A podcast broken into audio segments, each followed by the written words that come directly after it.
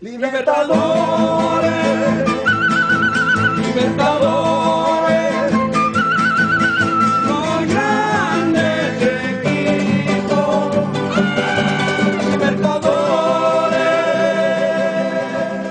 2021 vai trazer algumas novidades muito interessantes para quem gosta de jogo de futebol no videogame, Rodrigo. E isso inclui PES 2021 fazendo algo que todos os fãs de futebol que jogam videogame queriam há muitos anos. É uma atualização. Não é um jogo novo com preço cheio, é só uma atualização pra gente pagar ali rapidão e pegar todas as novidades de um jogo novo, Rodrigo. Você tá empolgado aí com essa ideia, cara? Não é tão novidade assim, mas chegou a hora da gente debater sobre isso aqui. Fala, Diegão, tudo jóia? Pessoal que nos ouve, primeiramente, obrigado por estarem aqui com a gente em mais um episódio do Player Podcast. Lembrando que esse podcast maravilhoso ganha novos episódios todas as segundas-feiras ah, no seu agregador favorito, em especial o Spotify, que a galera tem mais usado. E hoje a gente vai discutir, né, Diegão, se próxima rodada aí de jogos de futebol tem alegria nas pernas ou não. Eu tenho minhas ressalvas, eu não sei se o fã do futebol vai estar bem servido nesse ano especificamente por alguns detalhes bem complicados, mas a gente vai chegar lá, certo? É isso aí, mano, porque, ó, vamos ser bem sincero aqui. A gente vem falando há muito tempo sobre PES 2021 e FIFA 21, aliás, sobre as novas edições desses jogos não virem com o preço de um jogo cheio, porque sempre é a mesma coisa. Não que a jogabilidade nunca mude, muito pelo contrário, a gente viu que do FIFA 19 para o FIFA 20, por exemplo, houve uma mudança gigante com a implementação do Volta, e do PES 19 para o eFootball PES 2020 também a diferença foi gigantesca na maneira como se joga mesmo em qualquer modo. Então a gente percebeu sim que às vezes a gente tem aí esse movimento de que, nossa, veio uma novidade impressionante, mas em muitos momentos, como do FIFA 17 pro 18, do PES 17 pro 18 e de tantos anos anteriores, que a gente não percebe quase nada de mudança, a não ser talvez a maneira como você bate a falta, a sensibilidade na hora que você vai virar na hora de bater um pênalti, ou sei lá, a animação do personagem quando ele muda de direção. É esse nível de detalhe que a gente tá falando, e isso dificilmente, na opinião de muitas pessoas, justifica o lançamento de um jogo novo com aquele preço absurdo de um jogo novo no Brasil, ainda mais agora que a gente sabe que a média tende a subir. Afinal, os últimos lançamentos todos da Sony, por exemplo, estão disponíveis por 280 reais. Se você for comprar The Last of Us 2 ou Ghost of Tsushima, você vai pagar pelo menos 280 reais. E isso é tende a virar o básico, né? Isso tende a virar o padrão para todo mundo. Nesse contexto, Rodrigo, a Konami vai lá e fala, gente, a gente já tem algumas dificuldades aí na hora de competir com FIFA, afinal muitos clubes nossos nem licenciados são, mas a gente vai insistir mesmo assim e vamos fazer uma coisa que eles nunca pensaram. Nosso próximo jogo vai ser uma atualização e não um jogo novo, e eles já deixaram claro, portanto, que PES 2021 vai ser muito inspirado em PES 2020 na maneira como você joga. Não vai ter muitas alterações nesse sentido, é mais assim, coisa de estádio, coisa de jogadores em times específicos e tudo mais. Mano, você esperava um movimento desse por parte da Konami? Eu, pelo menos, fui pego de surpresa, na, na moral, assim. Cara, eu também, confesso. É a primeira vez que uma empresa admite, né, que não, não vai entregar um jogo necessariamente novo, pelo contrário. E a desculpa da Konami é que o próximo PES, eh, que vai ser lançado na próxima geração, esse sim vai ser um jogo totalmente novo, já com uma nova engine e tudo mais. Esse aqui basicamente vai reaproveitar todo o esqueleto do jogo anterior, atualizar ali ah, as escalações, talvez alguns estádios novos, enfim. Mas a gente nem sabe ainda quais são todas as novidades, né? Ah, devem ser bem poucas. Eu tava até olhando aqui as páginas do Steam, de tanto do FIFA quanto do PES, e as descrições são bem vazias, né? Enquanto no FIFA a EA apresentou um trailer com algumas novidades, que assim, nesse ano aparentemente não são tão relevantes assim na jogabilidade, alguns movimentos novos, algumas jogadas, melhorias aqui ali em inteligência artificial, são sempre promessas recorrentes. O PES, pelo contrário, nada demais, nós tivemos um teaser ali com o Messi, é, tivemos basicamente só o anúncio mesmo, e o que já de cara, né, chama atenção nos dois jogos, ah, incluindo o PES, são os preços. Ah, olhando a Steam, que geralmente tem os preços mais convidativos aí pro brasileiro, é, o PES 2021 é, ele custa a partir de R$ 99,90, ou seja, é um preço salgado, né, para talvez uma simples atualização de conteúdo. Né, o valor do jogo pode chegar a R$ 119,90 dependendo da versão que você escolher. Então tem versões especiais ah, do Arsenal, do Barcelona, do Bayern de Munique, da Juventus e do Manchester United, que são aí as grandes equipes licenciadas pela Konami. Já o FIFA, Diego, pelo amor de Deus, o preço de entrada, entrada, anotem aí, hein? É de 299 reais. Se você quiser partir para um mais conteúdo, a Champions Edition, 399 reais. E se você for um fã maluco de, de FIFA, você pode pegar o Ultimate Edition com Limited Time Bonus por 499 reais, cara. 500 reais num jogo de futebol. E a minha crítica nem vai pro jogo de futebol, para qualquer jogo, né? Nenhum jogo vale isso, cara. Não, não tem nem como imaginar. Assim, eu imagino que, com certeza, olha, não tem nem como imaginar, mas eu imagino. Então, enfim. O lance é, eu consigo ter uma ideia de que alguém no mundo tem tanto dinheiro, mas tanto dinheiro que não vai sentir falta de investir aí 500 reais num jogo de futebol de videogame. Mas não passa pela minha cabeça que uma pessoa comum, um mero jogador aí que dependia até poucos anos atrás de vias alternativas para jogar, vai gastar 500 conto no negócio. E, mano, a gente tá falando do Brasil, que é um país em que o futebol é muito tradicional. Agora, imagine em outros lugares do mundo. É, é claro que lá também, em outros lugares, é possível que eles nem tenham que pagar tanto assim. Mas pra gente, o negócio chama muita atenção. E eu fico me perguntando, de verdade, eu entendo que no caso de PES, por ser uma atualização, é meio bizarro você pensar em pagar 100 reais numa atualização, sendo que essa atualização não é de um jogo de história que vai ter mais 20 horas de campanha. Isso seria compreensível. No caso de PES, é só um jogo novo com algumas texturas novas, talvez, umas coisinhas bem detalhadas, assim, bem pontuais, que muita gente não vai perceber, porque o jogador médio de PES e FIFA dificilmente vai prestar tanta atenção assim, coisas que fazem diferença principalmente só pro cenário competitivo. E aí também eles devem trazer as atualizações de elenco, que nem a gente falou aqui, camisa de time, clubes que eles perderam licença, esse tipo de coisa, ou clubes que eles ganharam licença e tudo mais. Enfim, a gente tem aí algumas ideias que mostram que o PES 2021 ele vai vir sim como, como uma alternativa muito interessante, principalmente para o consumidor brasileiro que está ferrado para pagar coisa. Afinal, nosso contexto inteiro é desfavorável para quem gosta de consumir videogame, infelizmente. De verdade, eu não consigo me imaginar mesmo com todos os times e todos os modos disponíveis, eu não consigo me imaginar pagando 300 conto para jogar um negócio que vai ser tão parecido com o que eu já tenho aqui. Em compensação, o PES, caso me venha uma vontade absurda de ter lá os meus jogadores e não mudar manualmente tudo e, sei lá, ver quais mudanças de jogabilidade que tem nessa atualização que vão fazer valer a pena para mim, eu tô muito mais tentado, como tendo, como um possuidor, como um dono dos dois jogos aqui no meu PS4, eu tô muito mais tentado a partir pro lado da Konami simplesmente pela questão da economia, tá ligado? Então, assim, eu fico pensando se é uma estratégia legal por parte da EA e se as pessoas, eu quero saber também como as pessoas estão respondendo a isso.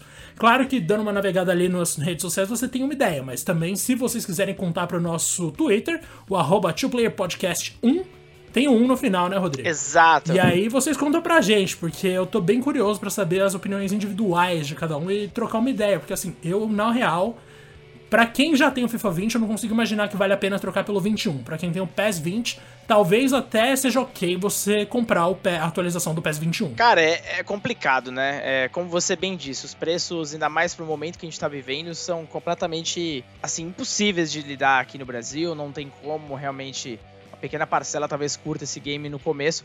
Eu sou do tipo de jogador de futebol, assim, eu gosto muito para competitivo, amo jogar online, mas eu sempre espero, eu fico com cerca de duas ou três gerações com o mesmo jogo. É, geralmente tem sido FIFA. E as, assim que sai a quarta geração, eu compro a anterior quando tá em promoção, que fica aquele um terço do preço cheio, né? Então, para mim, eu curto e para mim tá ótimo. Ele, a EA mantém as atualizações de escalação, então eu não ligo de perder algumas features para realmente aproveitar no futuro. Eu tenho feito assim particularmente o FIFA 20 eu comprei até não muito tempo atrás, eu paguei 47 reais, se não me engano, na PSN, uma promoção. E gostei bastante, achei bem diferente do outro FIFA que eu tava jogando, que era o 18. Principalmente a física, achei bem, bem realista até. Eles fizeram algumas atualizações quanto a isso, então me, me, agradou bastante. Mas assim, não tem como, cara, manter isso todo ano. Esse preço tá simplesmente impeditivo, é absurdo, absurdo para mim. É, não dá. E de verdade, se você espera alguma revolução no FIFA ou no PES, eu recomendaria você esperar a próxima geração. Eu sempre fico bem empolgado como vai ser o jogo de futebol no próximo console, porque né, o céu é limite, ali a gente fica imaginando o que, que eles vão poder fazer em questão de ambientação, inteligência artificial, e físicas e tudo mais. Mas é, até então a gente não teve, né, Diego, nenhuma nenhuma indicação, né, do, do, que vai ser a próxima geração de jogos de futebol. Só o FIFA que apareceu, acho que brevemente, né, na apresentação do Xbox, se não me engano, mas foram só aquelas cenas, aqueles ângulos cinemáticos, mais nada. É, nossa, esses negócios, Rodrigo, que a gente já falou várias vezes aqui de ceninha em apresentação de jogo, é uma coisa que irrita tanto.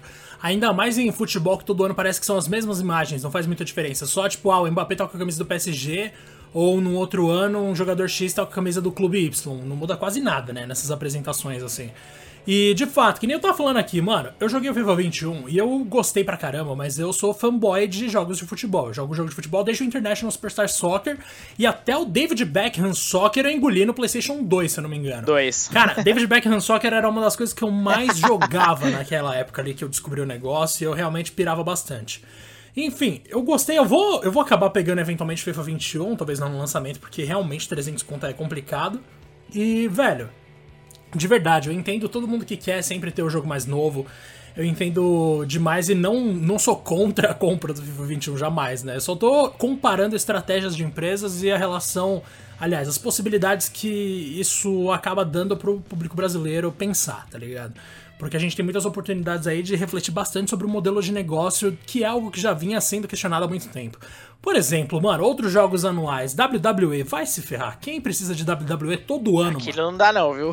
Não consegue. Mano, eu não consigo entender a justificativa de um negócio desse. De futebol, beleza, que pelo menos tem as atualizações, janela de transferência e tal. Mas rolou um negócio na sua fala aí, Rodrigo, que eu gostei bastante, que é o seguinte: você falou que você jogava bastante o FIFA 18 até então, né?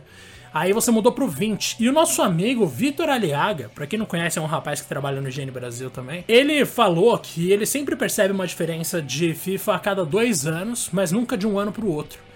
E talvez o que ele falou tenha se concretizado na sua experiência, né, Rodrigo? Porque assim, realmente foi algo que, como você mesmo disse, mudou bastante. Diferente de PES 19 para PES 20, que a série foi completamente transformada.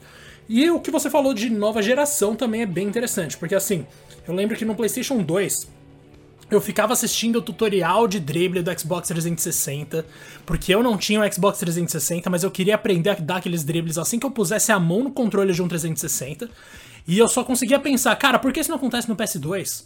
Por que, que isso só é deles, tá ligado? Por que eles não deixam eu jogar isso aqui também no meu console? Era muito simples. O PS2 não permitia dribles tão complexos e tantas camadas de gameplay quanto o Xbox 360 na época.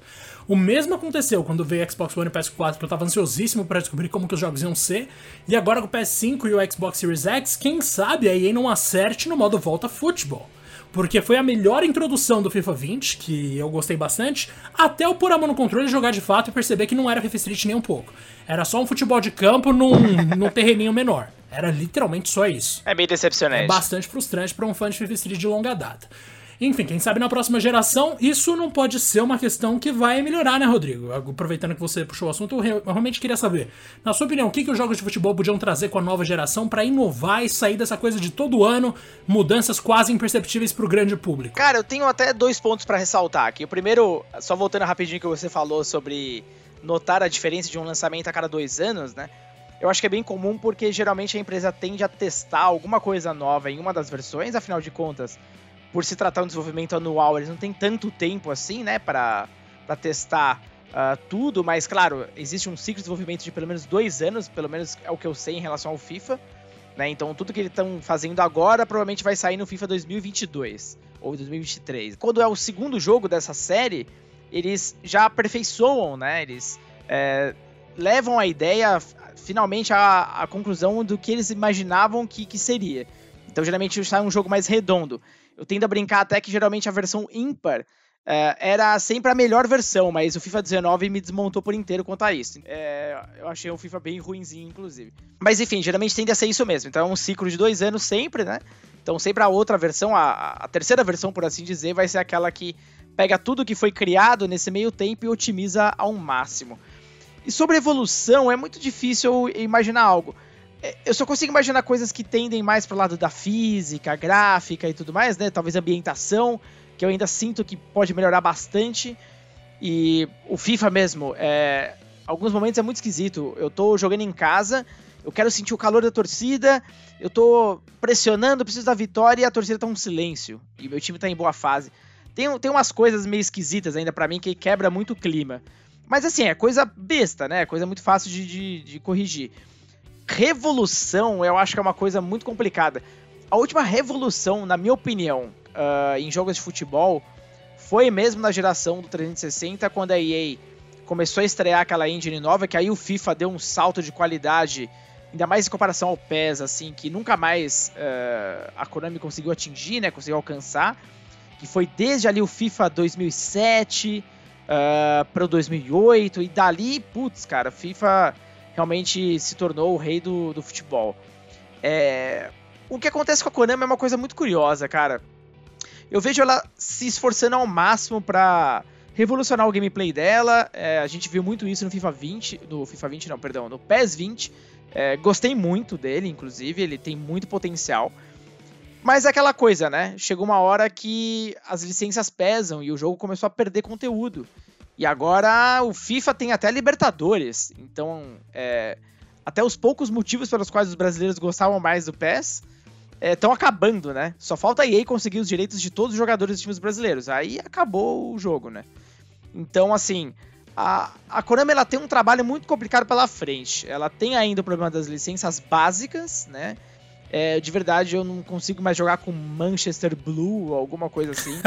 Tudo bem, tem Option File, mas ah, cara, já passamos dessa fase, sabe? Eu gostava disso no PS2, mas agora não dá, eu, eu não consigo mais engolir muito isso. É, o online deles sempre deixou um pouco a desejar também, apesar de ter melhorado nos últimos tempos. Eu sempre fui muito, mas muito fã uh, dos modos carreira, principalmente a grande uh, e saudosa Master League.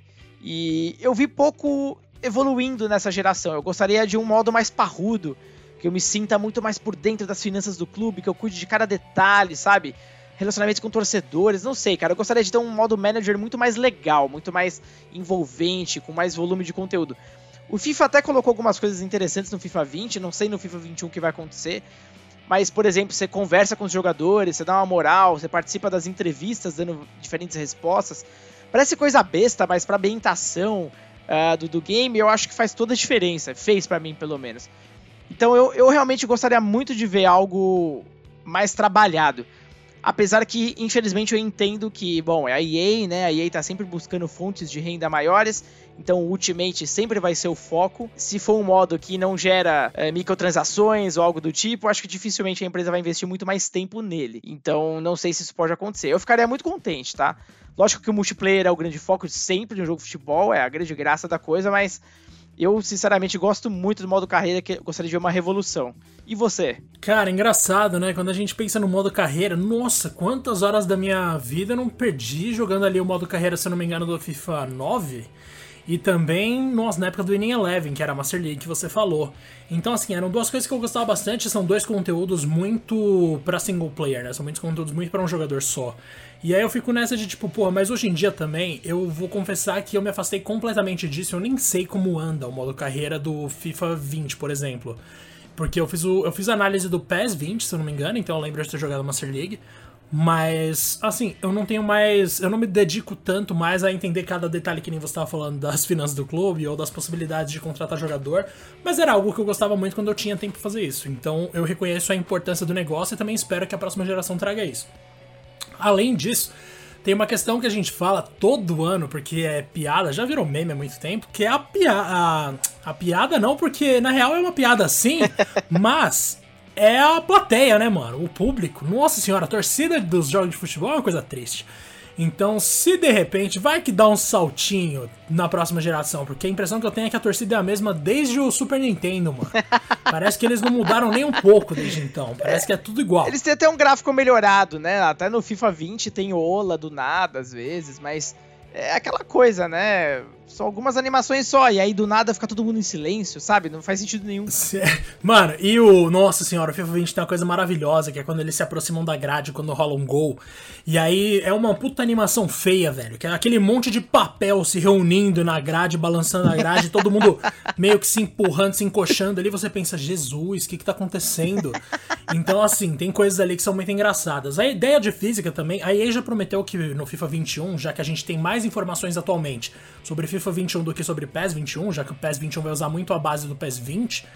O FIFA 21 já prometeu que vai ter um sistema de física de colisão de corpos muito mais realista para evitar algumas situações bizarras, como por exemplo, um jogador cai na sua frente, você vai correr, você tropeça, outro tropeça na sua cabeça, e aí uma pessoa que tropeçou na cabeça vira a cabeça para outra pessoa tropeçar.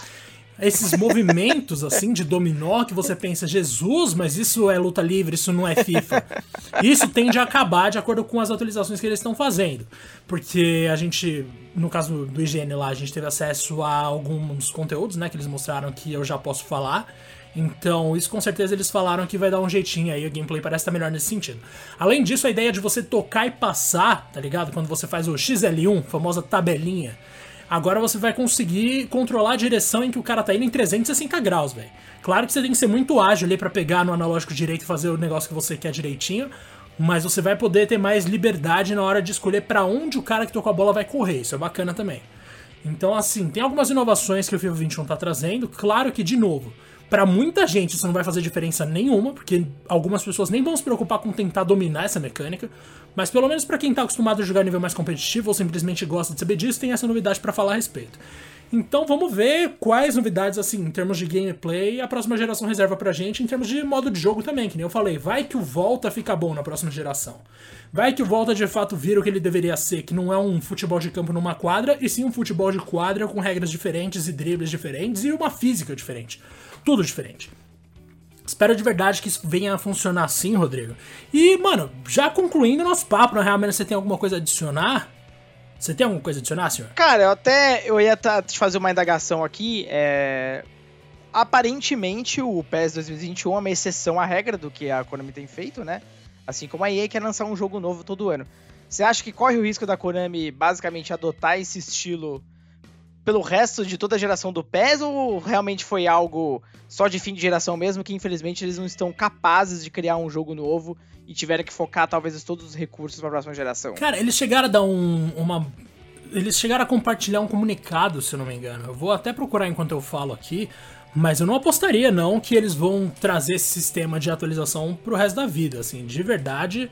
Eu tendo a acreditar que eles vão fazer isso agora porque é final de geração e eventualmente vão voltar para o sistema clássico porque eles com certeza têm lá as razões deles para voltar e atrás das coisas, assim, voltar e atrás da grana que traz um dinheiro, aliás, que traz um jogo novo, um lançamento 100% novo sempre que rola.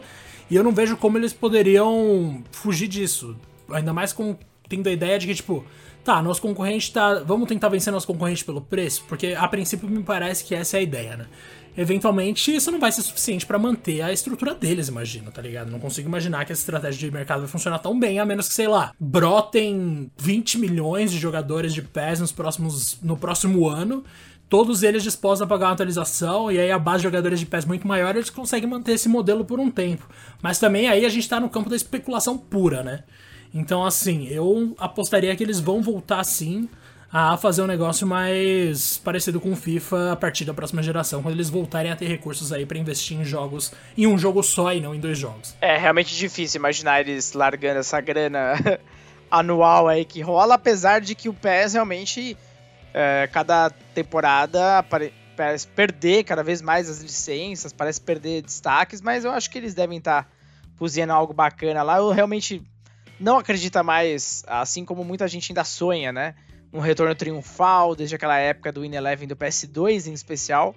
Mas é, é, bacana o FIFA ter competidor, né? Eu detestaria ter que ver só um jogo de futebol uh, e mais nenhum outro aí competindo por melhorias e tudo mais. Todo mundo ganha. Né? Com certeza. Inclusive eu achei aqui o comunicado que eu comentei, que é o seguinte: No entanto, a mera escala do que almejamos com nossa estreia na próxima geração fez ser necessário reduzir nossos esforços em outras áreas de desenvolvimento. Como resultado, decidimos lançar o PES deste ano como uma oferta no formato de atualização de temporada. Com isso dito, ainda estamos confiantes que o game deste ano ofereça aos fãs empolgação o suficiente para entretê-los até que nosso título da próxima geração esteja pronto para lançamento. Essa é a, esse é o comunicado oficial da Konami a respeito de PES 2021 ser uma atualização.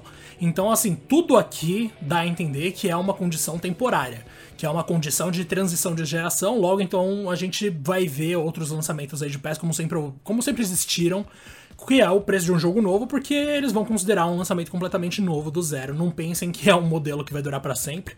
Mas vamos combinar que, enquanto marketing, é uma jogada genial, sim. E tem um outro jogo de futebol chegando chamado Street Power Soccer, que é tipo um sucessor espiritual do FIFA 20 ou do FIFA Street, que eu recomendo muito que vocês pesquisem. Street Power Soccer é totalmente naquela praia ali. Tem até disputa de pana, que é o rolinho, né? Tem disputa de embaixadinha, que freestyle e tal, vai ser bastante interessante. Rodrigo, agora que a gente concluiu o nosso papo sobre essas duas principais franquias de jogos de futebol dos videogames, eu quero que você recomende um jogo de futebol que não seja dessas duas franquias, um que te marcou demais, que você acha, mano, vale a pena ir atrás. Cara, eu não poderia indicar outro jogo senão o International Superstar Soccer Deluxe para fazer o código do cachorro e transformar todo mundo juiz, bandeirinha e fazer toda a graça. Cara, eu.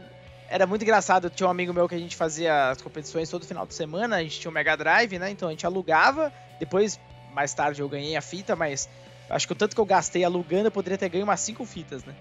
E. Meu, a gente fazia campeonato para ver quem fazia mais gols. Então a gente chegava a 35 gols num jogo só. Aí chegava ao final do campeonato, o artilheiro já feito 1.500 gols. é isso. Era. era bizarro, mas é engraçado, né? Como era divertido. É... Você tinha um Alejo clássico, né? O maior craque de todos os tempos que nunca existiu.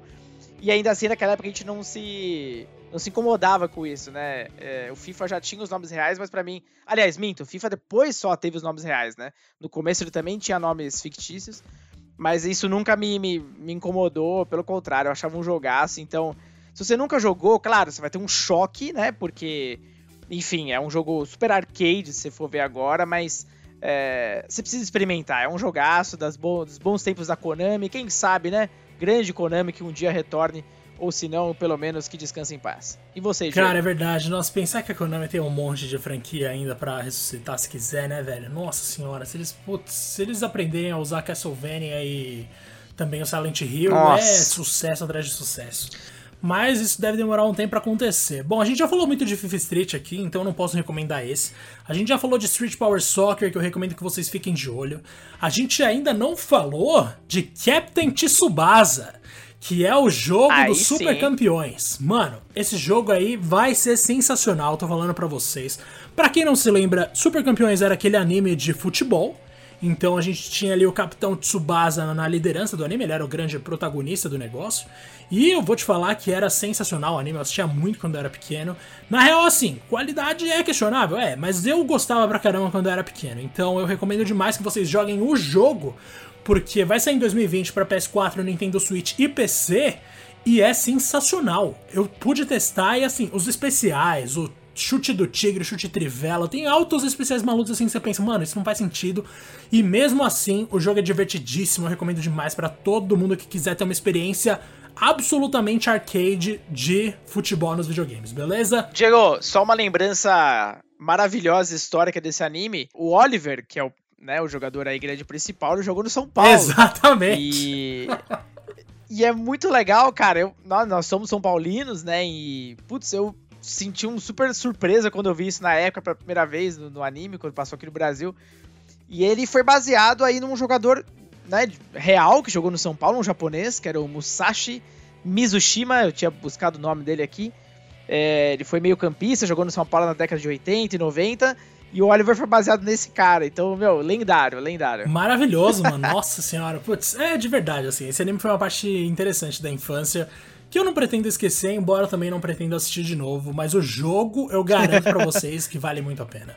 Rodrigo, valeu demais aí por mais uma vez estar comigo aqui, que esse projeto ainda dure muito tempo. Como você falou, tem episódio novo de toda segunda, mas talvez isso mude para toda terça e sexta, então fiquem ligados de segunda a sexta que vocês não vão perder episódio nenhum assim. Também aproveitaram para maratonar tudo que a gente já falou aqui. Já falamos de console, de franquia Exato. específica, já fizemos especial de Assassin's Creed. Tem um monte de coisa aqui para você assistir. Aliás, ouvir. Então também não esquece de seguir a gente aí no seu agregador, seja o Spotify, seja o que for. Você, por favor, nos siga que a gente tá subindo bastante aqui os números de visualizações dos nossos episódios. Eu tenho até um dado interessante aqui, Rodrigo, que é o seguinte: as pessoas Opa, que nos ouvem, lá. ouvem também Legião Urbana, Oasis, Beatles, Pearl Jam e Maroon 5. Eu quero saber quem é que tá ouvindo Maroon 5, Tá mano. isso aí, hein? Os outros quatro, beleza. Agora, Maroon 5 foi sacanagem.